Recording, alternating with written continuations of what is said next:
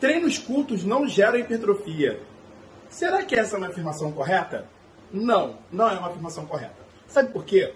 Porque existem métodos de treinamento que visam aumentar a densidade do treinamento. E o que era a densidade do treinamento? É justamente você conseguir fazer um volume alto de exercícios num curto período de tempo. Tem um trabalho que nele, um dos autores é o Brad Schoenfeld, que é um dos maiores pesquisadores hoje no mundo na área de treinamento de força, em que eles comparam o treinamento tradicional com o drop set no aumento de força e no aumento de massa muscular os dois aumentam na mesma proporção. Só que a densidade de treino do grupo que treinou em drop set ela é muito maior. Ou seja, um treino mais curto com uma densidade maior pode gerar o mesmo resultado associado à hipertrofia muscular. E dentro de uma perspectiva de prescrição de treinamento e periodização, pode ser uma excelente alternativa a depender do período que você esteja prescrevendo.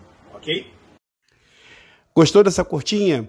Então fica ligado, adiciona esse podcast nos seus favoritos e não esqueça, entre no nosso grupo do Telegram, que lá tem muito conteúdo e o melhor de tudo, gratuito, ok? Um abraço.